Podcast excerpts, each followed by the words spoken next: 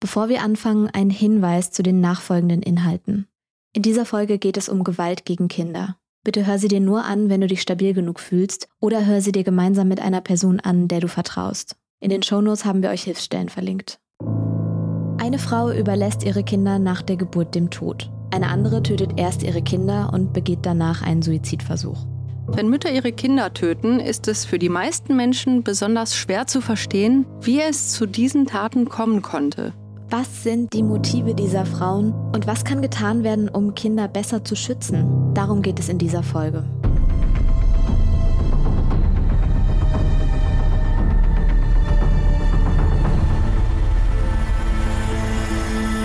Hi und herzlich willkommen zu Der Fall, dem Kriminalpodcast von Funk. Der Fall kennt ihr ja vielleicht schon von YouTube und wir sprechen hier über die Psychologie hinter den Fällen. Ich bin Sarah Koldorf und wie immer spreche ich über das heutige Thema gemeinsam mit der Kriminalpsychologin Lydia Benecke. Hi Lydia. Hallo Sarah. Heute geht es ausnahmsweise nicht um einen einzelnen Fall, wie das sonst immer ist, sondern um eine ganze Reihe von Tötungsdelikten, nämlich wenn Mütter ihre Kinder töten. Diese Fälle haben eine Gemeinsamkeit, nämlich die Mutter als Täterin. Doch bei genauerer Betrachtung kann man die Taten in unterschiedliche Subtypen einteilen. Sowohl die Motive als auch die psychologischen Faktoren, die hinter den jeweiligen Taten stecken, unterscheiden sich stark zwischen den Subtypen. Wir schauen uns heute einige Fälle an, in denen Mütter ihre Kinder getötet haben, um eben zu verstehen, was geht in Müttern vor, die solche Taten begehen und wo kann man ansetzen, um das zu verhindern. Wir beginnen mit dem Fall von Petra S. Im wahren Leben heißt Petra S. anders, ihren Namen haben wir für diese Folge geändert. Petra S. lebt mit ihrem Partner in Brandenburg. Mit 17 Jahren wird sie zum ersten Mal schwanger. Mit ihrem Mann bekommt sie danach noch zwei weitere Kinder, aber nach dem dritten Kind will ihr Mann keine weiteren mehr. Trotzdem wird Petra S. wieder schwanger. Doch ihre Schwangerschaft hält sie jetzt geheim. Lydia, du kennst dich mit diesem Fall aus. Was geht jetzt zu diesem Zeitpunkt, als Petra S. ihre Schwangerschaft geheim hält? Das ist ja ihre vierte Schwangerschaft. Was geht zu diesem Zeitpunkt in ihr vor? Wenn man sich die Lebensgeschichte dieser Frau anschaut, dann wurde im Rahmen des Prozesses deutlich, dass sie beschrieben hat, dass sie nie gelernt hat, ihre Emotionen auszudrücken und mit anderen Menschen über ihre Gefühle, ihre Probleme zu sprechen und entsprechend auch nie gelernt hat, wie man konstruktiv miteinander Probleme bewältigt. Mhm. Und das schien auch bei ihrem Partner so zu sein. Sie hat auch beschrieben, dass es zwischen ihr und ihrem Partner ähnlich gewesen sei wie bei ihr in der Kindheit mit ihren Eltern, dass da eigentlich ganz viel Schweigen herrschte, dass man nie so richtig miteinander über irgendwas geredet hat. Jetzt gibt es natürlich ganz viele Menschen, bei denen das vielleicht ganz ähnlich in der Kindheit gelaufen ist und die vielleicht dann auch ähnlich später ihre mhm. Beziehung gestalten, aber die natürlich dann nicht so handeln. Also natürlich ist das keine hinreichende Erklärung für ihre Taten, aber das war offenbar in ihrem Fall eine Grundlage, weil sie hat dann gemerkt, dass ihr Mann,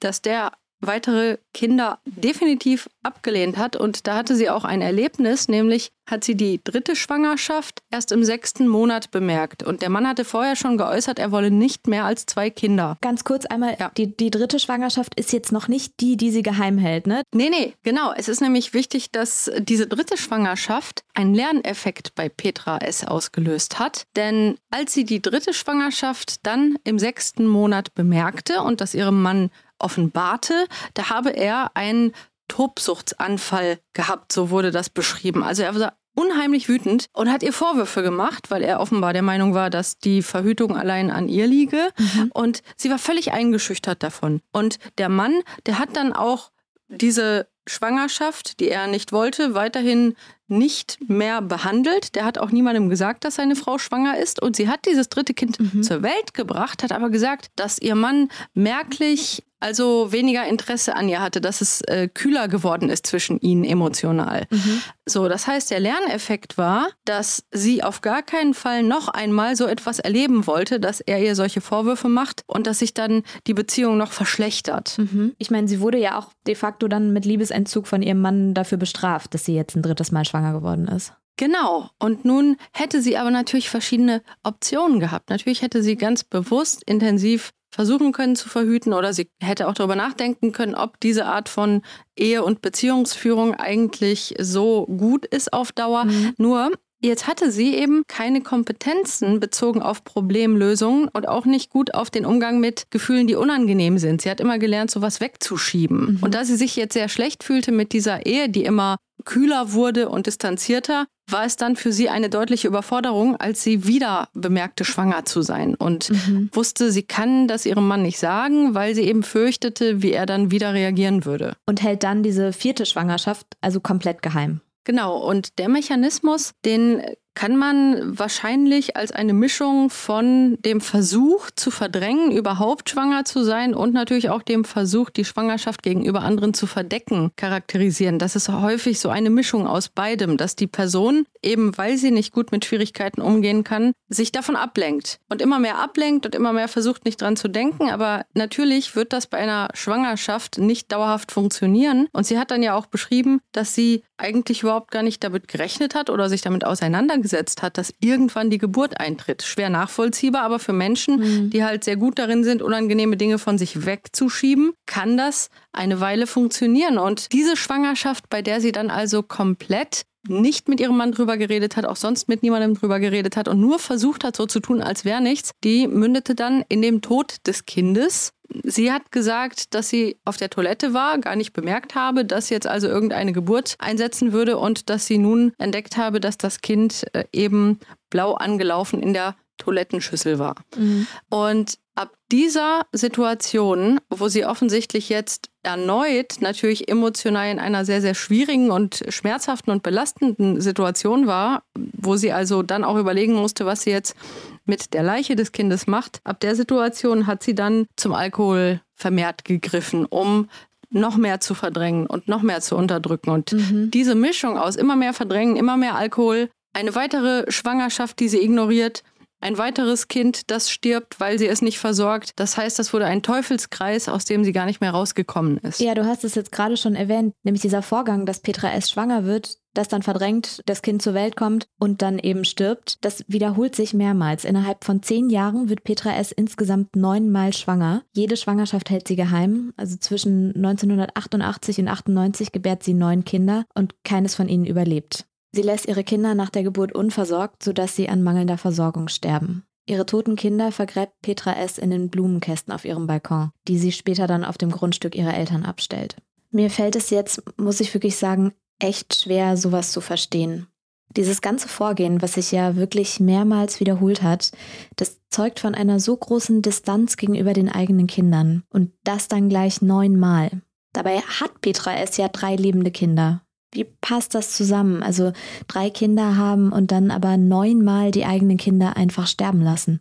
Das ist natürlich kaum vorstellbar, aber da es immer wieder solche Fälle gibt, kann man davon ausgehen, dass hier zusammenkommt einerseits, dass die Frauen, die so handeln, dass die eben niemals adäquate Problembewältigungsstrategien gelernt haben und auch keine adäquaten Emotionsregulationsstrategien, die sie befähigen würden, sich mit einer für sie sehr schwierigen Situation auf eine angemessene Art eben auseinanderzusetzen und sich dann auch den schlechten Gefühlen zu stellen und zu sagen, okay, ich muss jetzt mal überlegen, mhm. wie kann ich jetzt hier mit dieser schwierigen Situation umgehen. Das Gegenteil ist der Fall. Sie versuchen eben überhaupt nicht daran zu denken und sie versuchen sich nur abzulenken. Und da diese Geburt dann immer wieder von diesen Frauen als überraschend beschrieben wird, was natürlich von außen mhm. schwer nachvollziehbar ist. Aber sie sagen, dadurch, dass sie sich ja dem Problem nie gestellt haben, setzt dann dieser Moment ein und überfordert sie total und dann reagieren sie panisch und überwältigt von der Situation, die sie jetzt gar nicht mehr ignorieren, aber auch nicht mehr für sich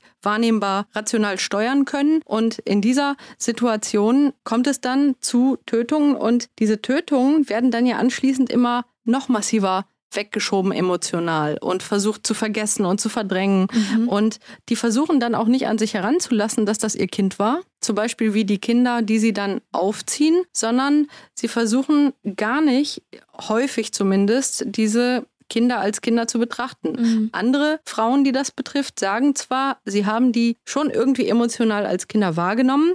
Und dann kann es aber zum Beispiel seltsam wirkende Verhaltensweisen geben, wie dass die zum Beispiel dann in der Nähe gewissermaßen begraben werden. Mhm. Das heißt, dass die Frauen dann irgendwie das Gefühl haben, dass sie auf diese Art dann diese Kinder, die sie nicht in ihrem Leben haben konnten, dann sozusagen auf eine andere Art, naja, in ihrer Nähe haben. Mhm. Aber ganz oft ist es auch so, dass Frauen eben diese Situation erleben, die komplett wegschieben und in deren Realität ein Kind, so im Sinne von emotional mein Kind, dann gar nicht so vorkommt.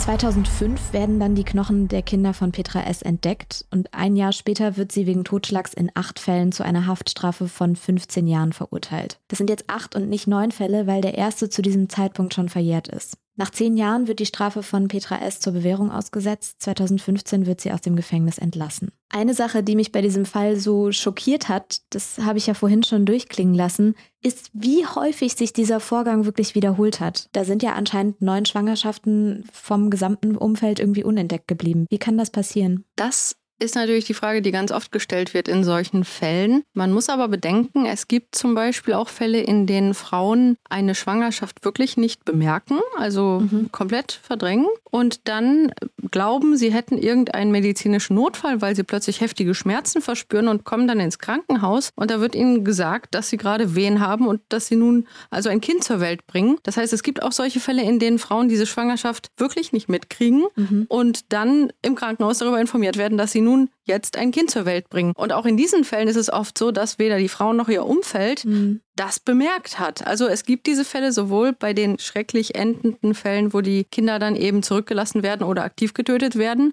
als auch bei den Fällen, wo halt die Frauen wirklich sich Hilfe holen und überhaupt nicht einschätzen können, in welcher Situation sie sich gerade befinden. Das heißt, es ist möglich, dass auch das soziale Umfeld eine Schwangerschaft nicht bemerkt. Und mir ist da in Erinnerung eine Fortbildung, das war eine Tagung, auf der ich war. Da hat ein Mediziner darüber referiert, eben gerade auch über diesen Aspekt, wie das sein kann, dass das äußerlich auch nicht wahrgenommen wird in einigen Fällen vom Umfeld. Da hat er ein Foto gezeigt, natürlich anonymisiert, aber vom Körper einer Frau. Und er sagte, diese Frau ist gerade vor diesem Foto also ins Krankenhaus gekommen, weil sie starke Unterleibsschmerzen hatte. Und diese Frau war also hochschwanger. Mhm. Und auf dem Foto konnte man das wirklich nicht erkennen. Also man hätte jetzt gedacht, ja, keine Ahnung, die hat vielleicht ein bisschen was gegessen, hat so ein Bäuchlein, aber dass man jetzt gedacht hätte, diese Frau steht kurz vor einer Entbindung, nee. Mhm. Also echt nicht. Also solche Fälle gibt es, dass manchmal die körperliche Veränderung gar nicht so gravierend ist. Er hat auch gesagt, der Mediziner, dass manchmal auch unbewusst die Frauen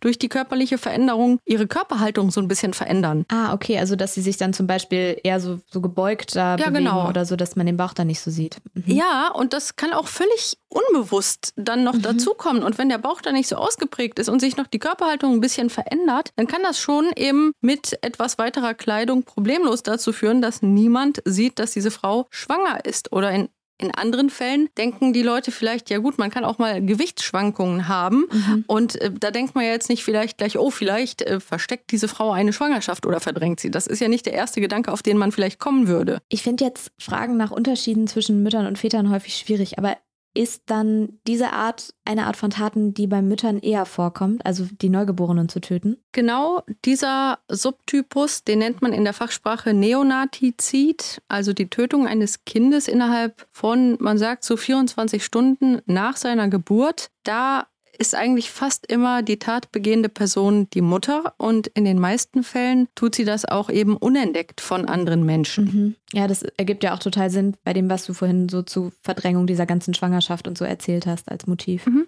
Was kann man in solchen Fällen tun? Also wie, wie kann sowas verhindert werden? Das ist nicht ganz einfach, denn die Frauen, die dann so handeln, die haben ja das Kernproblem, dass sie sich nicht adäquat mit Dingen, die sie überfordern, auseinandersetzen können. Und dadurch entsteht ja der Prozess, die Schwangerschaft nicht wahrhaben zu wollen, bis zu einem gewissen Grad zu verdrängen und wenn sie dann merken, dass sie schwanger sind, die immer weiter wegzuschieben mhm. und nicht darüber nachzudenken, was wäre denn jetzt in der Situation, auch wenn die Situation gerade echt schwierig ist, was wäre denn jetzt eine konstruktive Idee, wie man jetzt weiter vorgeht. Und da kann es aber, denke ich, zumindest nicht verkehrt sein, zu versuchen, gerade in so einer Sendung wie hier zum Beispiel zu sagen, wenn sich jemand in so einer Situation befindet, dann gibt es viele gute Möglichkeiten, Hilfestellen, unterschiedlichste Angebote. Es gibt auch Babyklappen zum Beispiel, wo ein Neugeborenes abgegeben werden kann. Oder es könnte auch irgendwo eben dort abgelegt werden, wo es schnell gefunden wird. Oder man könnte schnell Hilfe alarmieren. Und mhm. es gibt also unterschiedlichste Methoden, möglichst auch schon im Vorfeld einer Geburt, dann auch zu schauen, wie könnte man damit umgehen. Und man kann nur appellieren an betroffene Frauen, dass die vielleicht, wenn sie so eine Sendung mal gehört haben vorher, in der Situation, wenn sie sich selber darin befinden, an diese Sendung denken und sagen, okay, das wäre die schlechtmöglichste Art, zu versuchen, so zu tun, als wäre nichts. Ja, absolut. Das ist absolut die falsche Art und holt euch bitte, bitte Hilfe. Du hast jetzt gerade ja eigentlich gesagt, dass bei Neonatizid diese Mütter diese Elternrolle nicht so wirklich annehmen. Wie sieht das in anderen Fällen aus, in denen Elternteile ihre Kinder töten? Genau, wenn man nämlich die Subgruppen betrachtet, dann gibt es auch eine Gruppe, die zwar Eltern sein will oder zumindest sich der Herausforderung stellt, auch wenn sie vielleicht bereits am Anfang sich ein bisschen überfordert fühlen, die aber dann im weiteren Verlauf merken, dass sie es nicht gut hinkriegen, sich entsprechend auch zu verhalten. Also natürlich viele Menschen, wenn man kleine Kinder kennt, wissen, kleine Kinder müssen natürlich viel versorgt werden. Die schreien auch viel. Das kann auch dazu führen, dass man mal ein bisschen Schlafentzug hat, wenn das Kind halt sehr viel schreit nachts oder so. Das ist natürlich ein Stressfaktor, mhm. aber die meisten Menschen schaffen es, diesen Stress zu bewältigen und das Kind adäquat zu versorgen. Ja. Dazu gibt es ja auch evolutionäre Prozesse wie zum Beispiel, dass Hormone und die Bindung dazu beitragen, dass auch bei großem Stress man sein Kind trotzdem zu versorgen schafft. Manchmal gibt es aber Menschen, die dann bei der Versorgung dann sehr stark an ihre Grenzen kommen und sehr schwierig wird es dann, wenn diese Menschen sich auch hier keine Hilfe holen, sondern versuchen, das irgendwie mit sich selber auszumachen und das sogar vor anderen verstecken wollen, dass sie überfordert sind und dass sie gerade überhaupt nicht klarkommen mit dieser mhm. Versorgungsrolle. Und dann kann es beispielsweise dazu kommen, dass ein Kind immer schlechter versorgt wird, dann kommt es manchmal dazu, dass Kinder dann durch die schlechte Versorgung,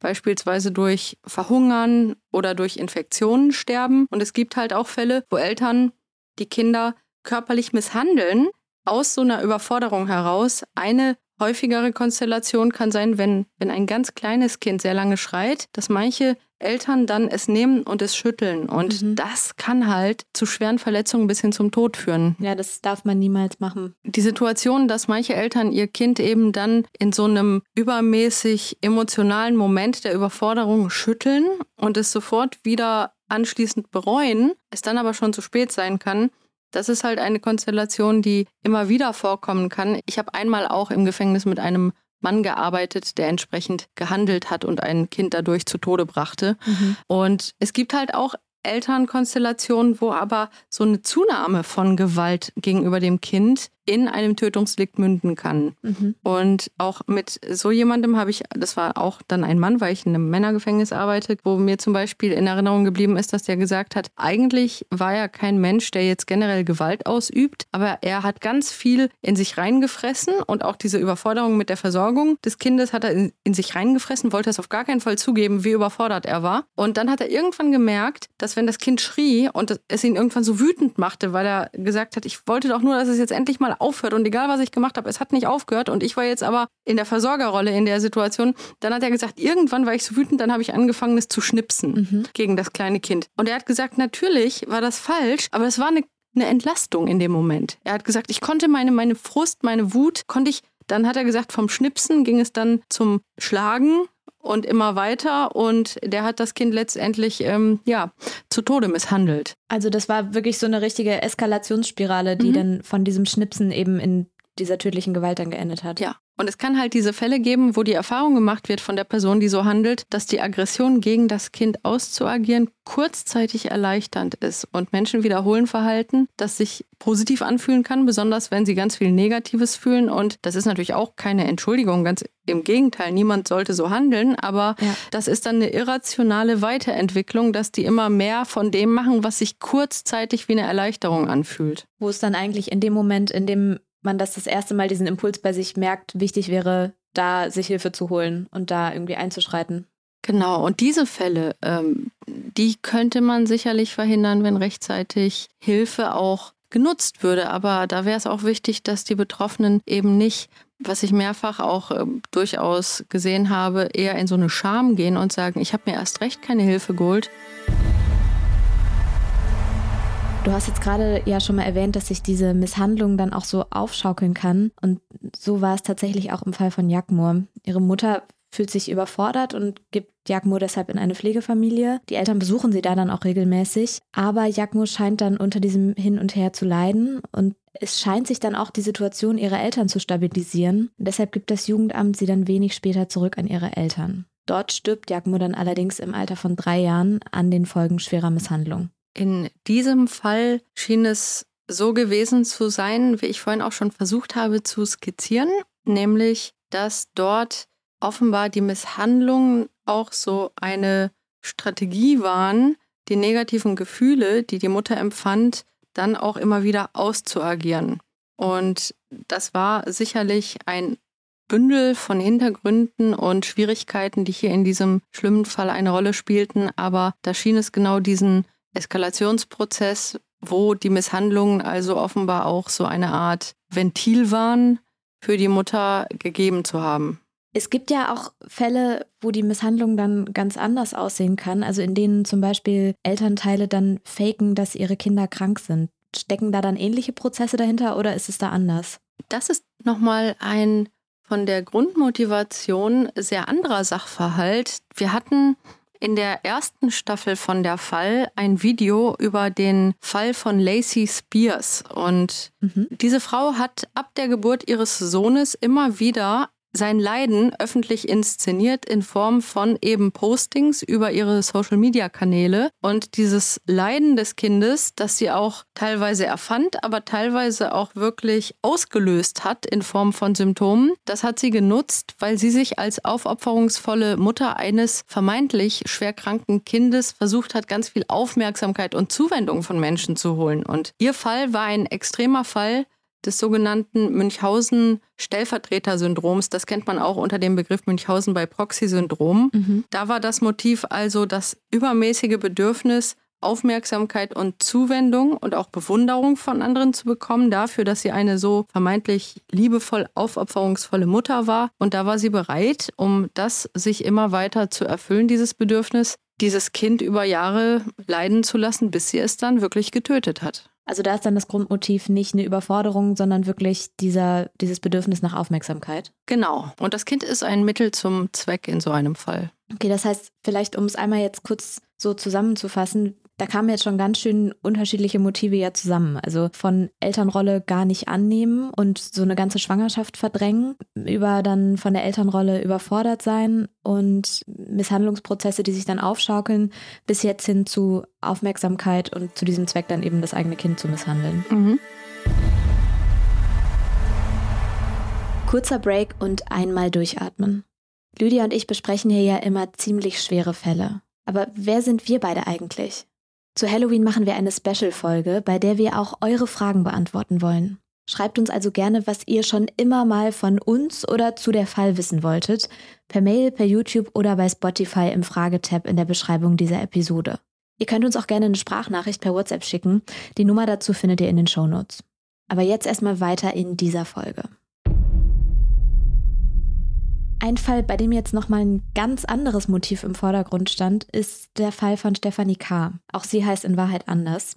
Sie ist 27 Jahre alt und lebt mit ihrem Mann und ihren fünf Kindern in NRW. 2020 betäubt sie ihre Kinder und tötet sie durch Ersticken oder Ertränken im Badezimmer. Was ist jetzt bei diesem Fall anders im Vergleich zu den Fällen, über die wir gerade vorhin schon geredet haben? Diese Frau hatte das Motiv, und ich habe das Urteil gelesen, wo das auch mit einer sehr, sehr langen Vorgeschichte und mit dem ganz konkreten Verhalten im Rahmen der Tatbegehung auch begründet wird. Also das Motiv, sich an ihrem Partner, der sie verlassen hatte, also ihrem nun Ex-Partner, zu rächen, indem sie ihn wirklich bestrafen wollte durch die Tötung der gemeinsamen Kinder. Mhm. Man muss in diesem Fall eine wirklich sehr komplexe Vorgeschichte betrachten, um sie aufs Wesentliche zusammenzufassen. Die Täterin hat hier zunächst zwei Kinder schon sehr jung bekommen von zwei unterschiedlichen Männern, die aber keinerlei Interesse an einer Vaterschaft hatten. Das schien ihr aber auch nicht so wichtig gewesen zu sein, weil sie sich schon sehr jung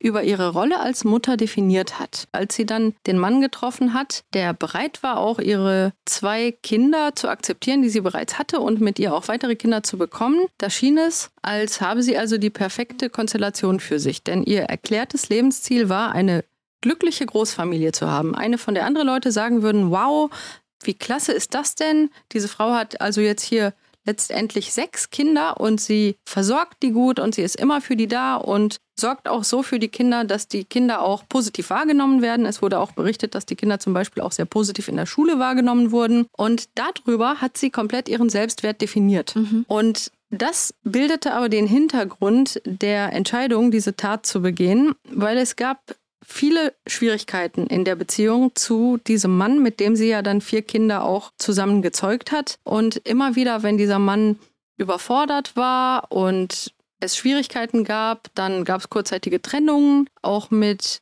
einem Weggang von ihm und dann kam er aber immer wieder. Und das hatte eine sehr langjährige, sehr komplexe und schwierige Dynamik, diese ganze Beziehung. Aber offenbar, solange die Frau mhm. erlebte, dass sie es immer wieder schaffte, dass er auch wieder zurückkam und auch sich wieder in seiner Vaterrolle dann auch irgendwo zeigte, solange schien alles sozusagen zu laufen. Damit konnte sie irgendwie umgehen. Also das heißt, solange irgendwo, auch wenn es jetzt Risse in der Fassade gab, dieses Bild dieser funktionierenden Großfamilie intakt war, war bei ihr auch alles in Ordnung. Genau. Und hier war nun das, was letztendlich offenbar auslöste, dass sie sich entschieden hat, diese Kinder zu töten, dass dieser Mann nun im Unterschied zu vorherigen Trennungen sich entschieden hatte, eine neue Beziehung zu beginnen. Mhm. Und die Tatsache, dass sie ein Foto sah, auf dem sie sehen konnte, dass er nun mit einer neuen Partnerin offenbar ähm, zusammen war, dieses Foto hat ihr verdeutlicht, dass sie nun nicht mehr davon ausgehen könne, dass es wie bisher laufen würde, nämlich dass er nach einer kurzen Trennung wie immer wieder zurückkommen würde. Mhm. So, und diese Veränderung der Situation hat offenbar bei ihr ausgelöst, dass sie nun erlebte, dass das, was ihr am wichtigsten war, die Selbstdefinition als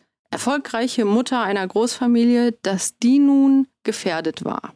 Und das hat sie sehr wütend gemacht. Und dass sie hier ganz stark von Wut auch geleitet war, das wurde im Urteil sehr umfassend auch dargelegt, weil sie sowohl mit diesem Mann, mit dem nun von ihr getrennten Partner, als auch mit ihrer eigenen Mutter durchaus geschrieben hat in dieser Zeit. Mhm. Und was hat sie da geschrieben? Ihre schriftlichen Äußerungen zeigen im Gesamtbild, dass sie sehr, sehr, sehr wütend war. Mhm. Und sie hat ihm auch verdeutlicht, dass er die Kinder nicht wiedersehen würde, hat sie ihm angedroht. Er hat nicht damit gerechnet, dass sie so etwas meint. Also das war nicht, was er glaubte, was sie imstande sei zu tun. Aber es ging ganz stark in dieser Kommunikation darum, ja, dass sie nun verdeutlichte, wie wütend sie sei auf ihn. Und diese Wut stand offenbar im Vordergrund. Und deswegen wird auch argumentiert, dass in dieser Situation es ihr darum ging, dass wenn dieser Traum einer erfolgreichen Großfamilie nicht genau so funktionieren würde, wie sie es wollte, nämlich dass er eben ein Bestandteil dieses perfekten Bildes war, dass sie dann dafür, dass sie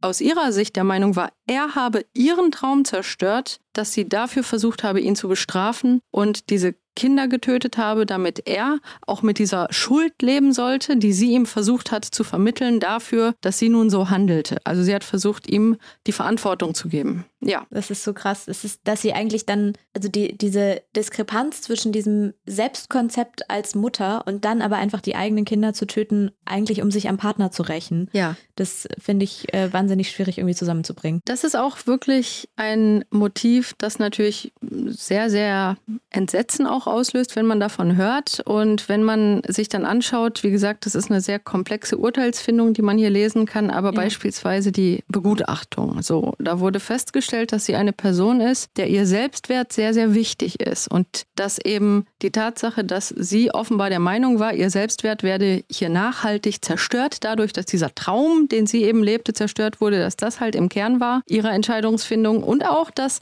fand ich sehr, sehr bemerkenswert. Sie hat ja all die Jahre den ganzen Tag mit ihren Kindern verbracht. Sie hat die nach allem, was man feststellen konnte, intensiv versorgt, mit den Zeit verbracht, wo man ja denken würde, so von außen, da muss man ja eine ganz, ganz innige, emotional tiefe ja. Bindung haben zu jedem einzelnen dieser Kinder, die sie so rund um die Uhr versorgt hat. Und dann steht da aber zum Thema, was die Begutachtung zu ihrer Bindung zu diesen Kindern festgestellt hat. Ich zitiere jetzt dazu aus dem Urteil, also da kann man nachlesen, enge emotionale Bindungen zu ihren Kindern oder Partnern seien nicht deutlich geworden. Sie habe Charakterzüge ihrer Kinder auf Nachfrage nur oberflächlich beschreiben können, während sie alle Aspekte bezogen auf die materielle Versorgung der Kinder voll Stolz überaus detailliert berichtet habe.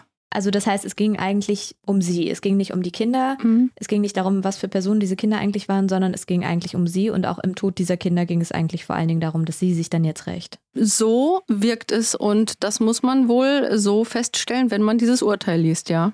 Stefanie K. begeht nach der Tat einen Suizidversuch, überlebt diesen aber. Sie wird zu lebenslanger Haft verurteilt und es wird die besondere Schwere der Schuld festgestellt.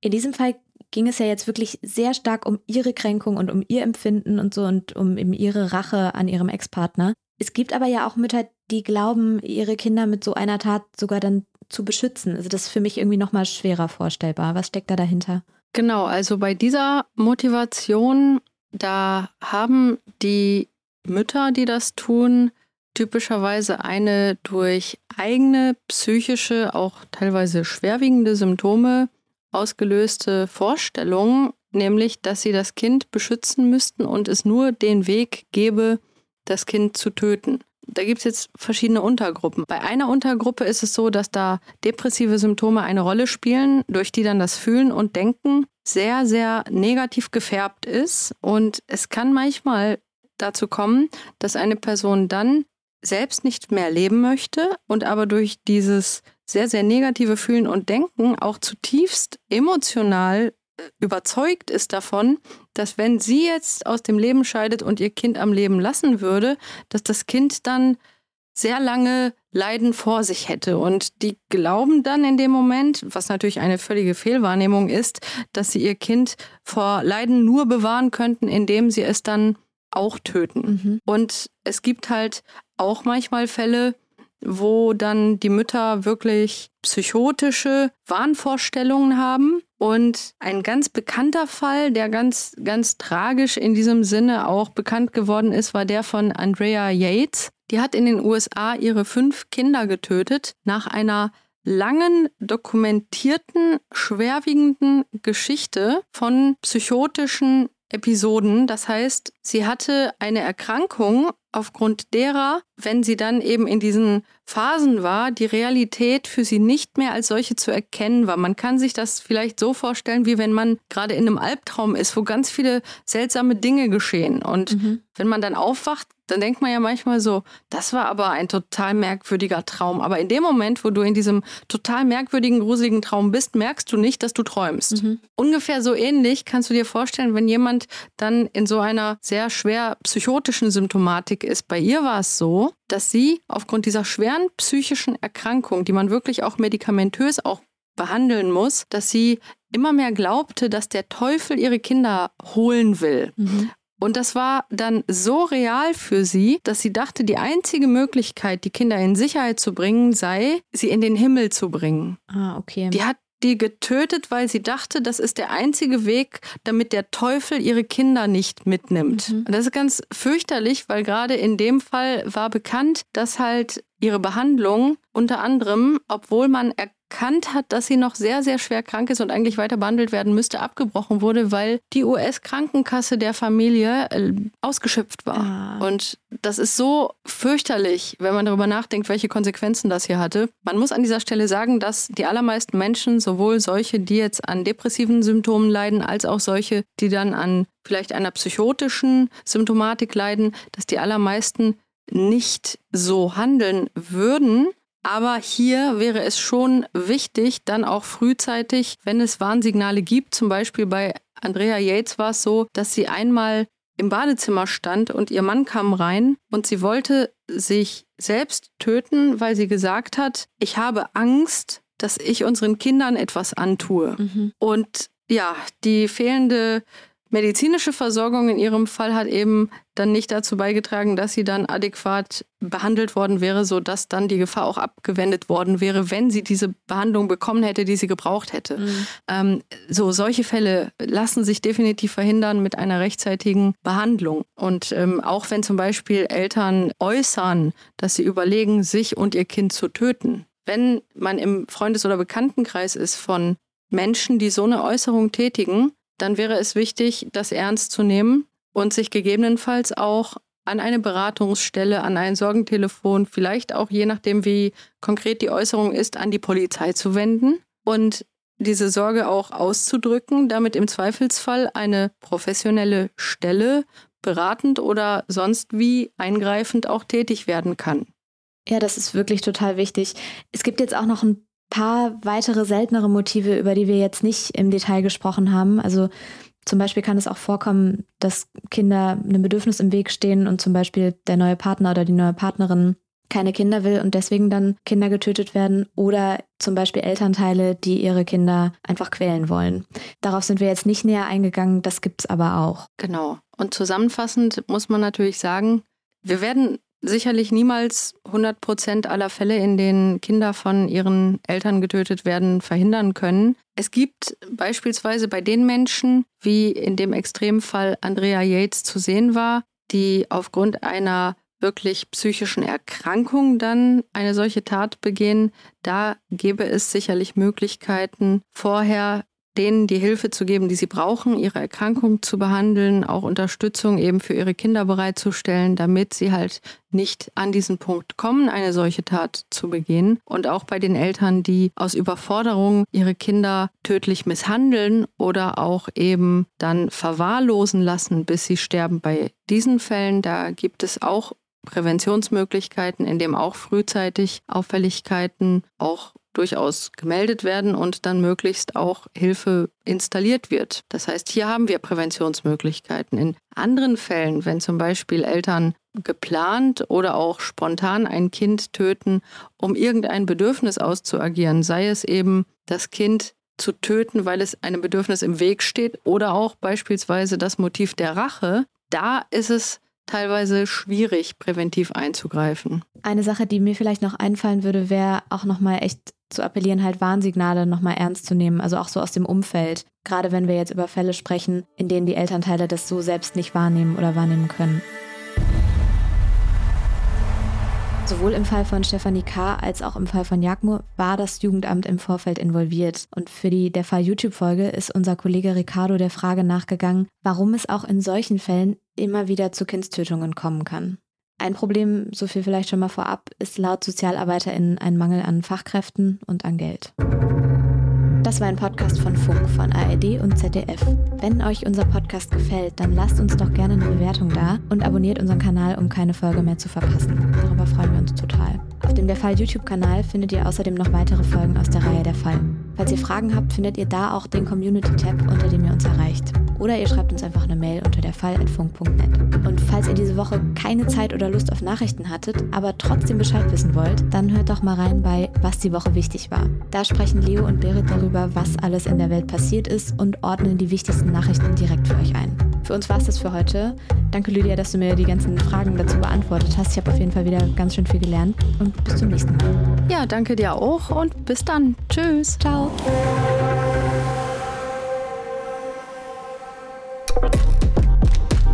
Die Funk Podcast Empfehlung. Wenn man regelmäßig News verfolgen will, dann ist es viel Arbeit, es zieht einen runter und am Ende hat eh jeder eine andere Meinung dazu. Wir räumen das für euch auf. Einmal die Woche gucken wir uns die Themen an, die wirklich wichtig sind. Vergisst die Politik gerade junge Könnte Leute? Trump wirklich wieder Präsident Welche werden? Themen werden auf YouTube Was besprochen? steckt hinter dem neuesten Warum ist die? AfD gerade so im Aufwind? Wir zeigen euch die verschiedenen Meinungen dazu. Mein Name ist Leo. Ich bin Berit. Das ist, was die Woche wichtig war. Checkt uns gerne mal aus.